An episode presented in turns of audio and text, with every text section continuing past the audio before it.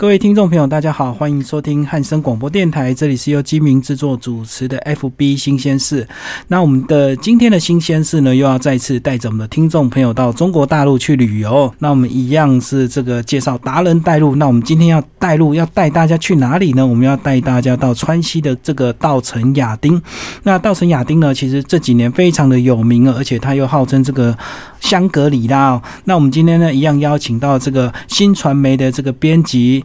刘世明六四零哦，同时他也是这个著名的旅游部落客。那他个人呢是呃有两次到这个稻城亚丁哦，所以我们今天非常高兴邀请到他来跟我们聊聊这个非常火热、非常漂亮的这个海拔这个五六千公尺的这个稻城亚丁。那刘世明好，各位听众大家好，很开心再一次跟大家介绍四川。好，那这个刘世明一开始是不是先跟我们介绍一下，你过去有两次到这个稻城亚丁？那第一次是二零一四的这个自助旅行，然后你第一次去那时候是去几天呢？我第一次去，我在稻城亚丁待了三天，很完整，把那里的徒步区都走完。那那里其实是高海拔地区，是秋天最美的徒步区。那我觉得三年前跟现在真的是今非昔比，改变了很多，就是设备增加非常快，因为只要游客一多呢，这个生意就会来，对不对？然后投资就会下去。所以你说二零一四年那时候在稻城亚丁三天，但是其实应该不止这三天嘛，应该还有到相关的旅游。那你整个行程是多久？我整个行程将近半个月都在四川和云南边境。因为这个稻城亚丁的下方就是云南的这个北部，就对，他们是连在一起的哈。再来呢，你在二零一七年又第二次，就是在今年你有带团嘛哈？那带团的话，那个角色又不一样。然后先跟我们讲讲你这个二零一四年这个自助旅行的一些经验好了。那时候是不是什么都要自己安排？包括到稻城亚丁，其实呢，呃，连住的地方都不是很舒服，对不对？因为经费的问题。对，那时候纯粹想要背包客旅行，想要走很深。度那在那时候景区还没有发达起来，它连游客中心都还刚开始盖，所以你这样讲，所以它是这几年才突然爆红，那是什么原因？它在去年爆红，去年因为有一部电影在中国相当火，它叫《从你的全世界路过》，那那也是著名的男主角求婚圣地，所以。把那里形容的很浪漫，而且也很唯美，那造成在今年是稻城亚丁最火的一年哦，所以它只等于从去年才热到今年而已。对，哦，所以你那时候二零一四年去的时候，一般的游客还不会去就对了。对，一般游客只知道九寨沟，还不知道稻城亚丁。好，那既然一般游客不知道，那你怎么会知道？因为我早期很喜欢看摄影师的作品，那那早期是。摄影师还有登山客才会去的地方，还有我小时候，我自然科老师有说过一个地方叫做香格里拉。那那个地方后来考究出来，一个在云南的中甸，一个在四川，就是亚丁。所以那时候想说，哎，这两个香格里拉我就一起去看看好了。所以就会构成这半个月的行程。哦，所以这半个月你等于在云南的香格里拉跟四川的香格里拉这样子走动就对了。对。哦，所以那时候因为虽然这个还没有很有名，可是很多摄影玩家他一定知道这个地方，而且真正的摄影玩家他们去的地方一定都是游客不会去的地方。嗯。因为你真的要拍风景，你非常讨厌有人在里面。对。现在其实已经相当观光化，现在几乎已经取代九寨沟，因为九寨沟最近经历地震，还没有复复原，所以现在那边的人潮跟以前比起来是天壤之别。那这个你在二零一七年有带团哦，然后这个就是今年了。那在这个介绍你今年的这个带团路线之前，你先来跟我们聊聊你这个二零一四年自助旅行整个过程，你们是用什么交通工具上去的？我们是。坐客运，然后到达当地，那再用包车的形式进到亚丁。因为以前到景区，你真的只能自己花钱包车过去，没有所谓的接驳车或景区观光车。那那时候亚丁还很原始，嗯，我们可以拍到天宽地阔的景色。那它最美的季节是秋天，它秋天是整个山谷变色，而且它比九寨沟。评价还要高的原因，是因为它除了有很漂亮的水之外，它还有神山、圣湖，还有藏民会去那里朝圣，所以有很大的藏族寺庙。哦，就是有雪山的景就对。那如果九寨沟可能就是湖面而已，或者是湖面的一些变色植物这样子，就多了一个圣山，而且这圣山呢是整个山头都是白色的，那倒影在水面上，那个拍照起来就非常的漂亮。对。然后你那时候包车，说你那时候去，那时候因为观光还没有那么发达，居然还可以买比较便宜的门票，是不是？对，因为他跟台湾一样，有些当地居民他可以用比较便宜的方式进去，所以那时候。就很幸运，因为我们深入当地，也住在住在当地，所以就能够用他们便宜的票进去。可是现在已经没了，现在一定抓抓的非常紧，而且现在票价也跟以前今非昔比了。哦，应该都涨好几倍了哈。嗯，都那时候你其实你自己后来有写这个呃两篇这个自助旅行的文章嘛，也是收录在你的部落格下面。然后我就看到还蛮有意思，那时候居然还可以买这个亲友票。对不对？然后跟员工买他的票，然后用上面还有证明说你是他的亲友这样子，然后准予放行。我觉得蛮有意思的，说居然在这样的一个地方呢，然后变成我觉得那个时候应该是变成一个公开的秘密，对不对？对，可能大家都在转。对，现在几乎你没有票，连入口都进不去。嗯，就一定要他那个实体票。没有办法用一张随便 A 四印出来的纸说，哎，我是亲友。对对，然后你是谁？哪个员工的亲友就盖章就进去。然后进去之后呢，你在呃，你们那时候住的环境，那时候也应该还没有那么那么完整完善，对不对？那时候晚上没有办法洗澡，也没有所谓的热水，那只有电热毯，所以晚上真的很安静。然后也很冷，可是你后来有发现买比较贵的房间就有热水？有，后来发现整个亚丁村只有一间有热水，可是现在几乎全部都发达起来了。那现在已经是必备。对，而且现在还多了一个酒店区，就是在它大门口外面造了一个镇。那整个镇不大，可是满满的酒店，应该要几千人入住都没有问题。哦，然后那时候你是。你们是几乎在整个景区里面都是用走的吗？对，我们全程用走的。嗯，那那时候可以选择骑马，可是骑马必须要抢赢大妈，大妈相当会排队。哦，他们抢的比较快，手脚比较快。我自认没有那个优势，所以我们就用走的，而且走了才能够更深度啦。要不然你在马背上几乎都是晃动的风景，没有办法认真拍照。嗯嗯嗯。然后现在几乎都是拉车了嘛，对不对？没有，就是用电动车。现在还是两种形式，一个是徒步，一个是坐马。那另外一个方式，未来他在规划缆车，估计这几年就看得到了。嗯，哇，所以你早先一步看到这个比较淳朴的这个亚丁哦，那包括你这个今年带团之后，应该完全就感受不一样啊。哦，今年走到哪人多到哪，还发现很多垃圾。景区里面也有垃圾，景区里面很多，那就表示来不及清，对吧？对，其实他们景区里面的服务人员比台湾还要多。就台湾泰鲁阁，你也不会看到到处都有人在打扫。嗯，可是他那里到处都有人在打扫，可是还是人太多了，垃圾也跟着很难以根治。对，因为理论上有收票的景区，它一定就有人在做一些清洁的工作。那既然还看得到垃圾，那就表示说游客丢太快，他们来不及扫这样子。对，就觉得有点失落的天堂。这个是二零一七年的现况哦。好，那接下来是不是就先帮我们介绍一下这个稻城亚丁它的地理位置，然后它大概是多大的一个地方？稻城亚丁在四川的西部，那四川西部有很多未开发的人间仙境，就像稻城亚丁就是这两年很火红的一个地点。那它会火红是因为它。刚才有介绍，它有神山圣湖。那再来是它在二十世纪初有一本书叫《失去的地平线》，把它称为香格里拉，它象征人间热土。那那时候会有这本书，是因为国家地理杂志有一个探险家叫洛克，他在那里蹲点了很久，拍了很多举世闻名的照片，然后后来被小说家。写成小说，那后来还拍成一部很有名的电影，就是从这个小说，所以香格里拉这四个字才会流传到现在。那稻城亚丁在二十世纪初本来就很火红，在他们探险界也很有名，在摄影界也很有名，一直到今年，它这个地点才大规模的成为观光客的圣地，尤其在今年十一连假，它是仅次于故宫的游客量。哇，非常可怕哎。嗯，虽然它成名的非常早，可是我想说，因为那时候应该是交通不便，所以一般的游客也不太容易到达哈。那后来是在去年整个交通开始呃疏通之后，就开始游客越来越多。然后先来介绍这个亚丁好不好？亚丁他说他们藏语叫做向阳之地，那向阳之地的意思是什么？是它这个地理位置就是面对着太阳这个意思吗？其实它那里有三座神山，在藏民心目中。至高无上，有一个是观世音菩萨，有一个是金刚手，有一个是文殊菩萨。其实他们那些菩萨的形象都反映在他的山形，就像仙乃日神山，它象征观世音菩萨，是因为它山形比较雍容，而且它底下有一片湖叫珍珠海，是绿色的色泽，就很像观世音菩萨坐在莲花座上。是。那这也是一般游客到亚丁第一个会去造访的地方，就是仙乃日神山，而且它最高，所以大家一定会非要看到仙乃日就对。对，因为去到那里就很像藏民会去那里转山，就象征观世音菩萨可以带给他们力量。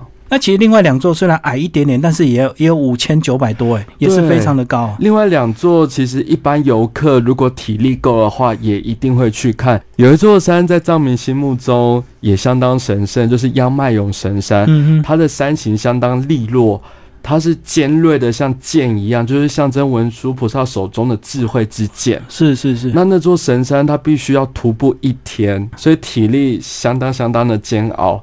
我们的游客，就我这一团游客，百分之七十都有上去，可是他们都快腿残，可是他们觉得相当值得，因为他上去可以看到两座圣湖，一个叫五色海，一个叫牛奶海。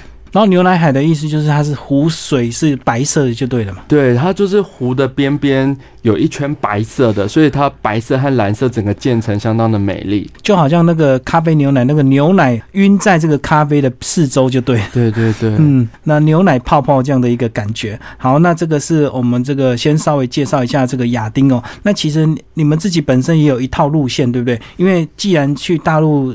这么远的地方，而且他还要包两次机嘛，对不对？要坐两次飞机嘛，哈，一般都是到成都，然后还要再另外坐飞机到这个稻城，所以一般的旅游天数当然就一定要比较长时间。那你们自己是怎么样规划路线？大概几天？我们这次去希望走比较舒服的路线，所以从成都出发，那途经四姑娘山，也是让大家去感受一下藏寨的文化，就是去看一下周遭很漂亮的山峦，然后还有过很多山口，因为藏族文化在山口都有很漂亮的五彩经幡，嗯嗯，然后还有他们一些生活起居的。不一样的房型设计，就像他们为了要预防外敌，它就会有一种碉堡。是，那那种碉楼，其实，在他们当地也是一个很特殊的景观。所以我们会带大家去看藏寨，呃，跟一般建筑有什么不一样？还有去看他们军事防御的碉楼。嗯，那还有去四姑娘山做一些践行，还有漂流。现在都有直飞到这个成都，对不对？对。先来跟我们讲讲这个成都机场这么偏远，它那它这个机场是现在的状况应该是很先进，还是说它还是有一点比较落后一点的？成都机场其实相当大，而且它有分国际航厦还有国内航厦。那它机场跟我们想象中台湾的机场应该是 N 倍的巨大。那它也是一个很重要的枢纽。那我们这次回程的时候是有坐亚丁机场到成都机场。那亚丁机场也是全世界海拔最高的机场哦，四千多嘛，哈。然后在那个机场，当初还想说，哇。这飞机起飞会不会结冰？因为听说前两天下雪没办法起飞，那很幸运能够起飞。就是它已经很冷，那如果万一天气又更冷的话，飞机就有可能飞不了，就对了。对，就停飞。好，这个一般呢，这个桃园机场可以直飞这个成都的双流机场，然后时间大概是三个半小时嘛，哈。嗯。然后这个，你觉得这个从我们台湾飞到成都，你会去感受到这个？高度的一个差别吗，因为一般都是如果是沿海的话，都是平地的机场嘛，哈。那成都的机场应该还是有点高度。它没有很高，因为我们下去的时候只觉得到了秋天，就有点凉，就对。因为台湾说真的，还是要有一点点气候的变化才会觉得入秋。一直到最近，可能台北才真的入秋。嗯。可是如果是十月份或十一月份初的话，那边成都就还蛮有感的，就是哎，秋天来了。那接着成都，它一直都阴阴的，是因为成都它那边本来就比较容易激起云雾，并不是那边的空气不好，所以成都它给我的印象就是一个很舒服、很缓慢的城市。它就是很发达的城市，可是它相对沿海北上广深，它步调比较慢，所以大家会说，如果你要找个。前面的城市讨个好工作，可是工作内容不要这么急促的话，那大家都会选成都。哦，那你这样讲，如果要好工作又要很急促的话，就是选重庆，对不对？对，相对重庆来讲，成都还是慢活一点点。它很缓慢，嗯，然后这个一般呢，呃，都是第一天先到成都机场嘛，好，然后第二天就开始往，等于是往南的方向走，对不对？对，我们会开始往山区前进，然后就开始走这个四姑娘山。那四姑娘山是不是跟我们介绍一下，为什么叫四姑娘山？四姑娘山它有四座很明显的山峰，然后连成一线。那其实它最美、最高、中年积雪那座反而是最小的，我们叫幺妹。嗯嗯，就是最小的妹妹哦，是有四个女孩子，四个山头就是四个女孩子。对，然后他们是有很坎坷的爱情故事吗？还是怎么样？其实他没有这么悲惨，其实就藏民在他们心目中象征很漂亮四个姑娘，他们其实都把山比喻为女神，就像喜马拉雅山的圣母峰，它叫第二女神。嗯，所以山在他们心目中就是姑娘。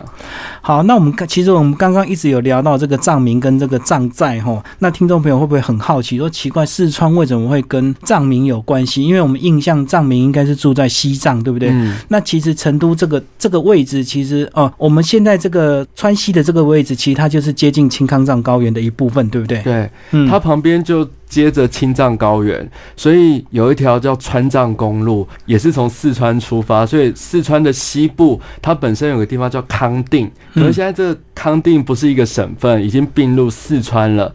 那康巴藏人其实也是藏人，所以从四川往中部再过去，基本上已经是藏区。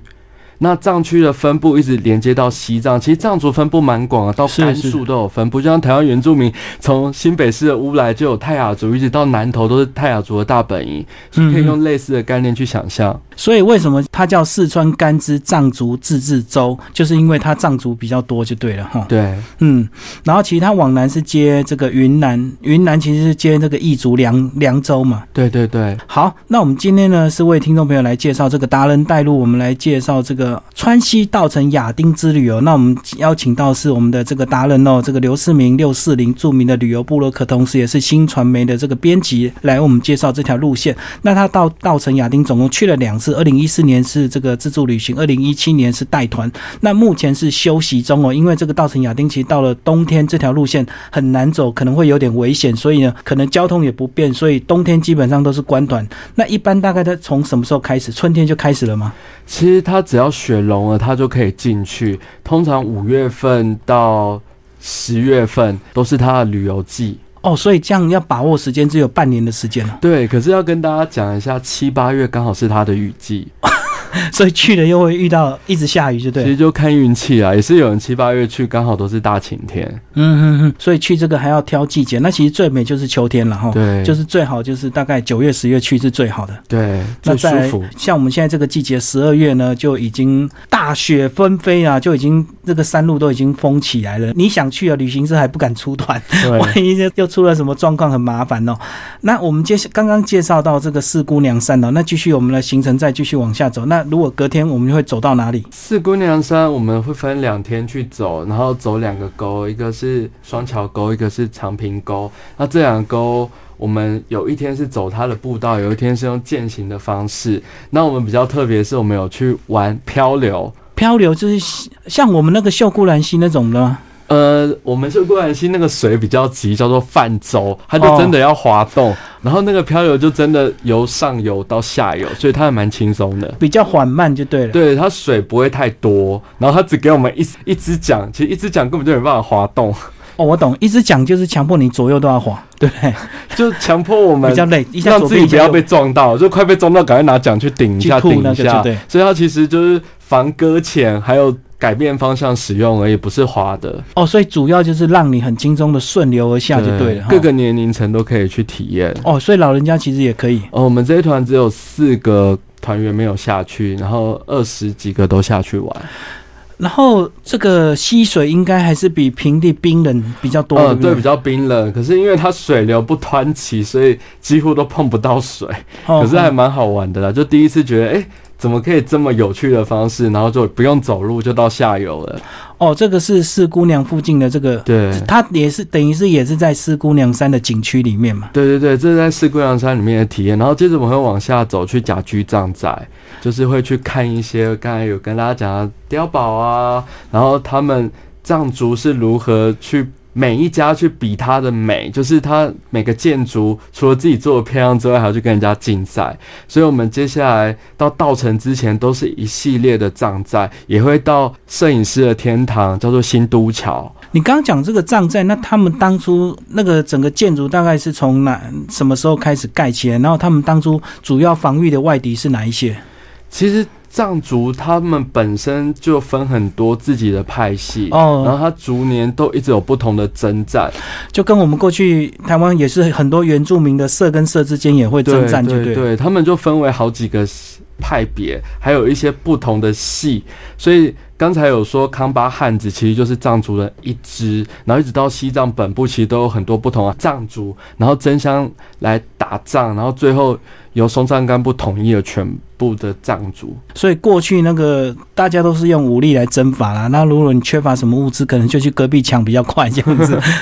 过去可能是几百年或几千年前是这个样子哈。然后刚刚我们讲到的是这个呃甲居藏寨，那继续往下走，呃到一个什么新都桥，对，新都桥是所有藏在我刚才说他们会争相比美的一个地方，而且那里开始有秋天的感觉了，就是是因为海拔开始对它海拔比较高，而且它种的树木刚好就在它的藏寨旁边，所以它可以拍藏寨，然后也可以拍变色木。那很多摄影师都喜欢去那里拍照，只是原本传统拍照区，因为它随着最近又开了新的公路，所以最近它那藏寨没有以前的风景这么美了。哦以前比较原始，对，以前比较原始，然后现在硬生生的就开了新路，所以它有被分割开来。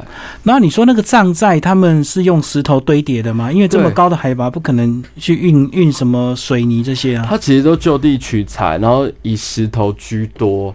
那它比较特别是它藏族的装潢，你可以看到它一些很传统的色系，就像红底，然后还有一些黑色和黄色，嗯，就是嗯他们很传统的色系。然后你说他们这个等于是藏族的这个房子或者是藏寨，他们就开始会互相竞争这个美感。那他们这个如果修饰的话，是用什么修饰？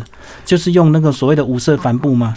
呃，五色帆布是最外观，然后嗯他们在窗边还有门这些比较细节部分，可以看出每家不同的特色。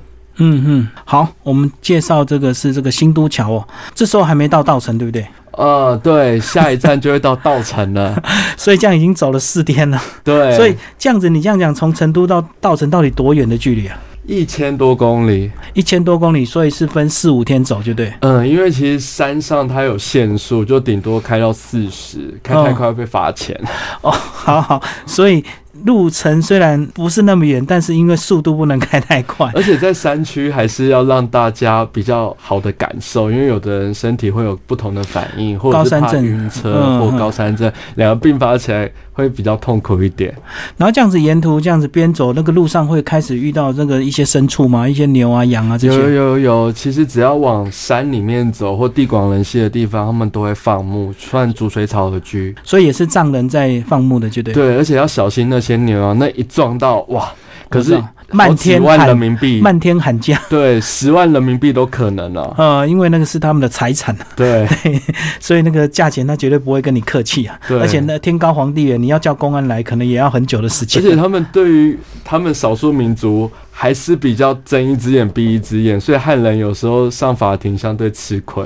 哦，因为他们是弱势啊，要保护他们。那你撞死人家牲畜，你就多赔一点嘛，对不对？就是这种想法哈。所以其实我们还没走到稻城，那隔一天呢，就开始会进入这个海子山冰川遗址。我们沿途会开始到高海拔地区，所以以前的冰川，还有以前的一些化石，都会在路边开始出现。所以你讲化石，就表示以前那边是海啊。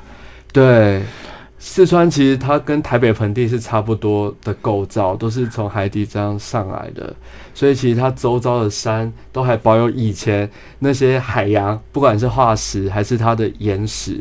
所以海拔三四千公尺这样抬升上来，这样对，所以沿途可以看到蛮多地质公园的。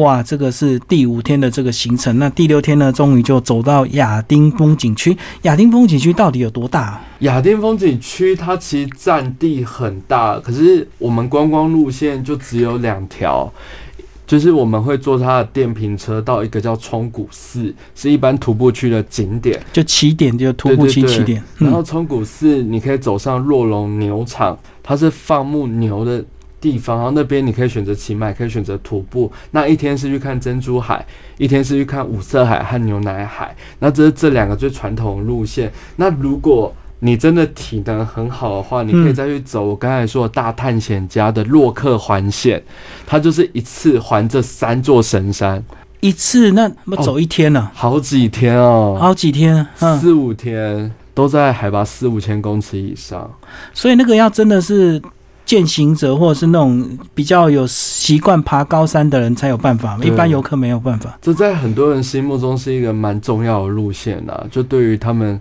来讲的话，那是大探险家，然后也是整个香格里拉的核心，就是你要去感受它真实的心跳，远离游客，还是要去走洛克环线。所以这样讲，虽然它是要走好几天，但是它是整个路线规划都很完整，是不是？你只要按着指标走，就不会有出问题。它如果在季节不好的时刻，它还是有它的风险。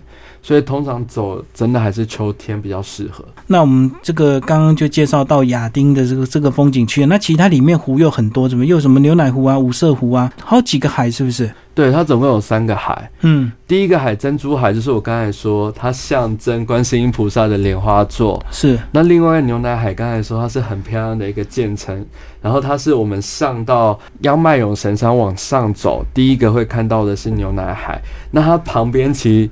两百公尺而已，可是要爬三十分钟到四十分钟，因为它已经四千公尺以上，大家其实都已经喘到上气不接下气。是，然后还要再爬上去，可以看到最后一个海，就是所谓的五色海。这个五色海，我觉得它有点像我们去小琉球的岸边看那种珊瑚海，因为它底下石头错落有致，所以你会感觉到深浅湖色的变化，然后就很像底下有珊瑚，然后再发着光。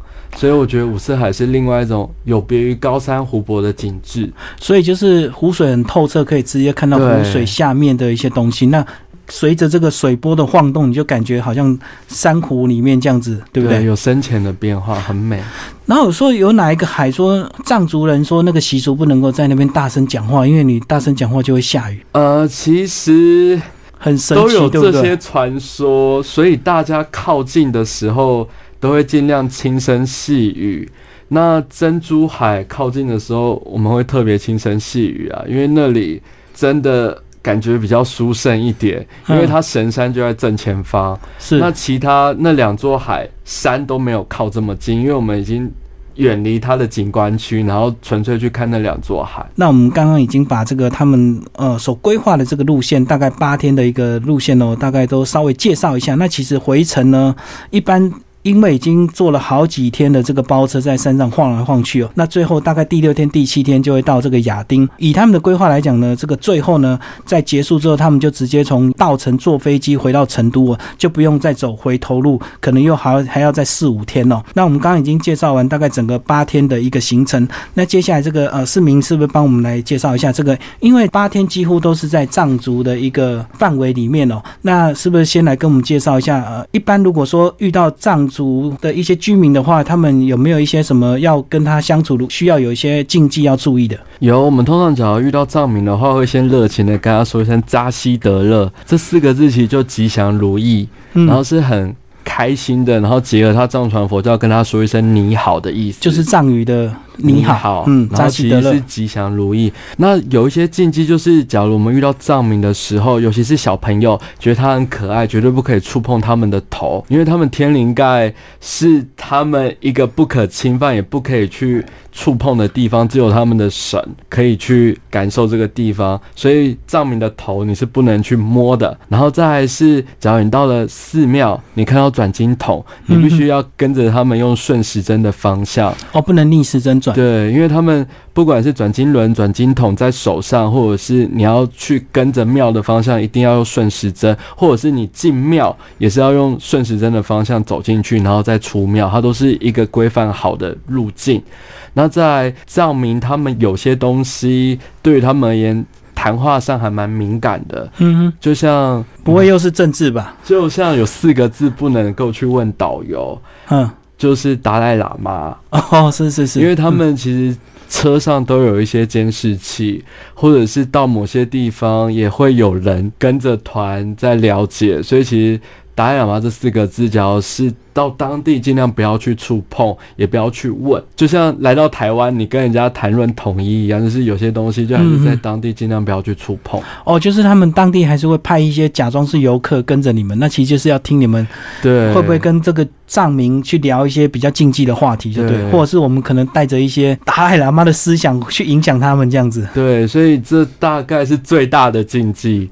那接着就是一些比较支离破碎的小东西，就像假如我们到了路边。看到石头堆叠起来，很像金字塔那种三角形的形状，那其实是他们玛尼堆，是来祈愿用的。那我们不可以把它当做碎石头，就把它踢掉，乱踢或者是把它破坏掉就对。或者是看到有一些雕塑很漂亮，也是拿来祈愿用的，也是玛尼石、玛尼雕刻，你不会把它带回家，会招致恶难。好，刚刚讲的是一些跟藏民相处的一些禁忌哦。那接下来跟我们讲讲这个，因为到这个整个沿途其实都是在比较高海拔的这个旅游路线哦。那我们携带的东西有没有一些特别要带的一个东西？有，我们到了高海拔地区，随着高度的上升，我们必须要注意自己的身体状况，所以有一些预防高山症的药物，可能要根据自己的病史，然后请医生帮你开药方。那可能有的人就会拿类似丹木斯啊，或者是。类似威尔刚这种相对应的药物，它其实都是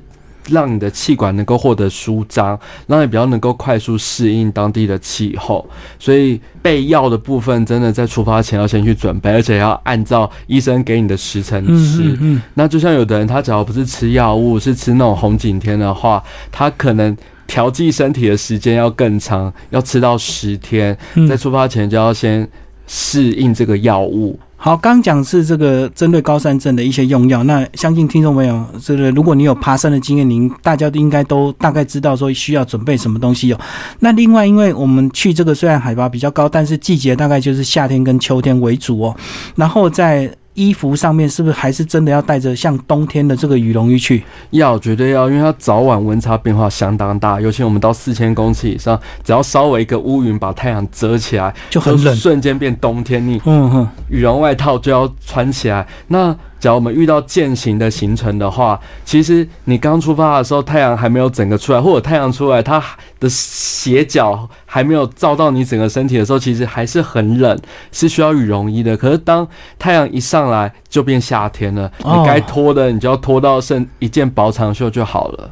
哦，所以温差非常的大，就是夏天直接跳冬天这样子。对，嗯，那另外呢，这个呃八天的这个行程，吃的东西是不是都是藏族的食物？我觉得我们毕竟是汉人，我们吃的东西还是相对清淡，所以藏族的食物我推荐大家去当做体验就好，不见得要餐餐都去吃。那只有一些饮品方面，我觉得我们就可以随时点来喝，就像它的酥油茶，我觉得它是一个很特色的饮品，就是他们藏民会拿来。补充热量，然后也可以舒缓高山症。酥油茶到底是甜的还是咸的？它是咸的。嗯，它其实是。可是我们台湾人喝的习惯吗？不习惯。嗯，咸牛奶就对了。呃，咸奶茶，咸奶茶。嗯，因为它上面还有一点点油的味道，所以真的大家体验就好。而且藏族的食物比较偏一些生肉，就像牛肉。羊肉它不经特殊的烹饪，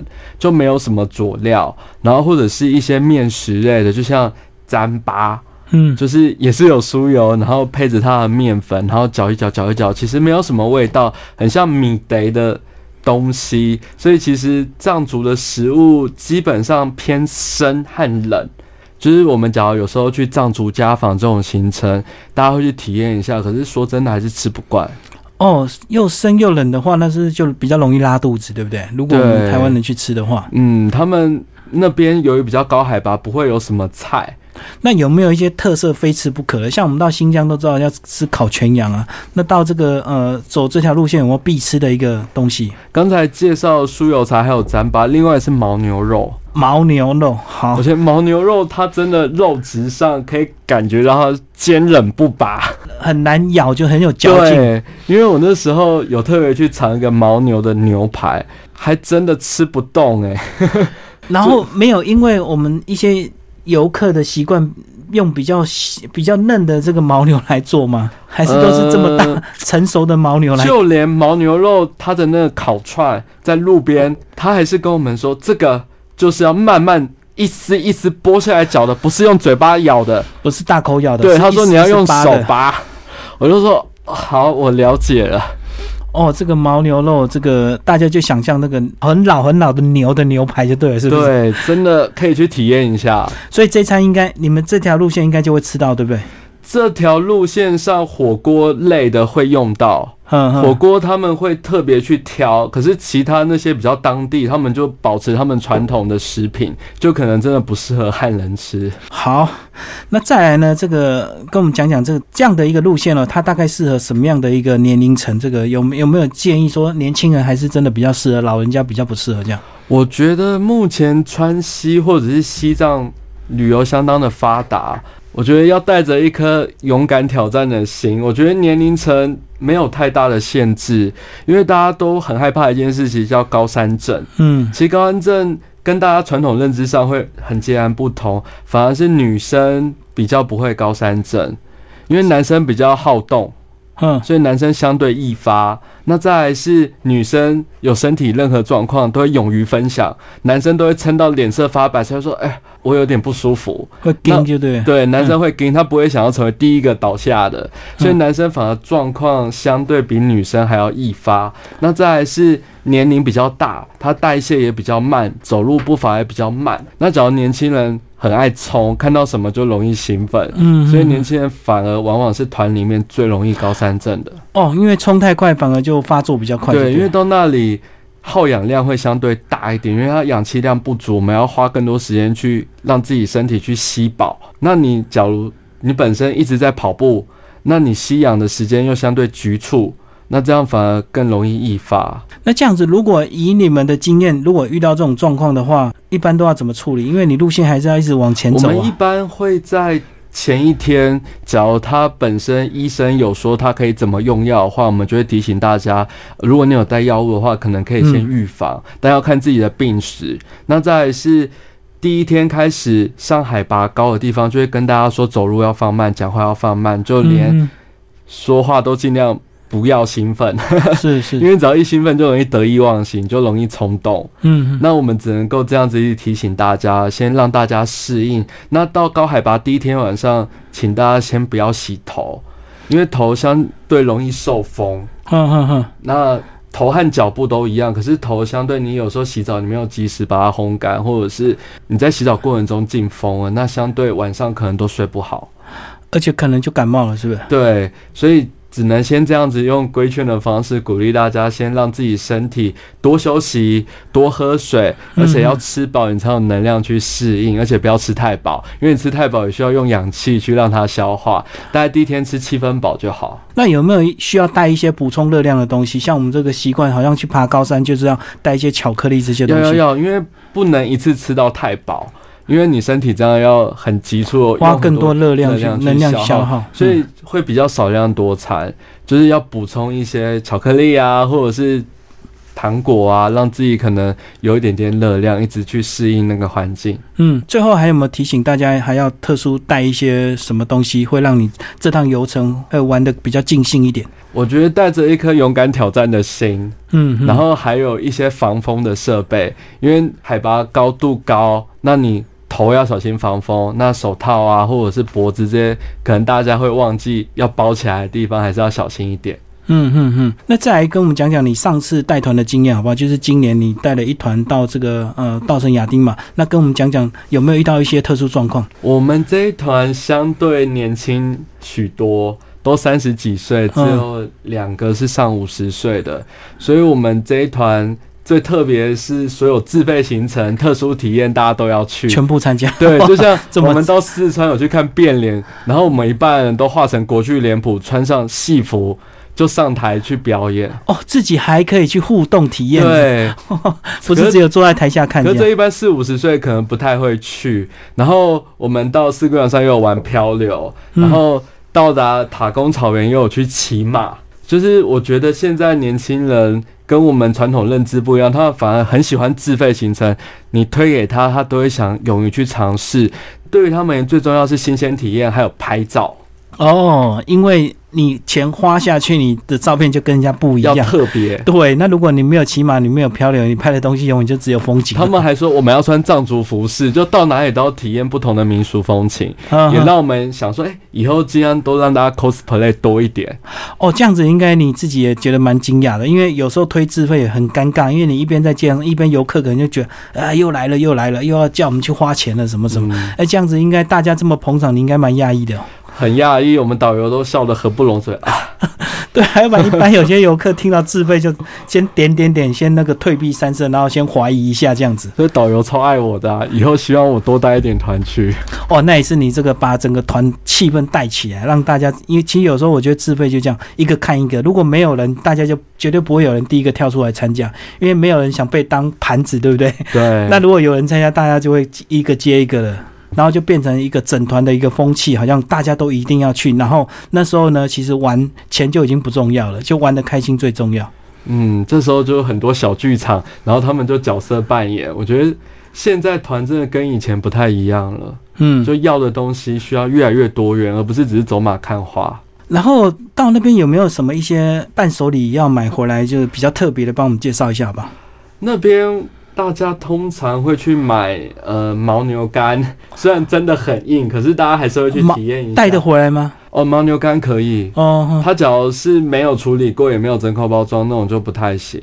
他们做成那种很细的那种，类似不是肉干形状，已经脱离牦牛干了，就是那种糖果类的才有办法。只要你看得出来它是个肉，这种就不行。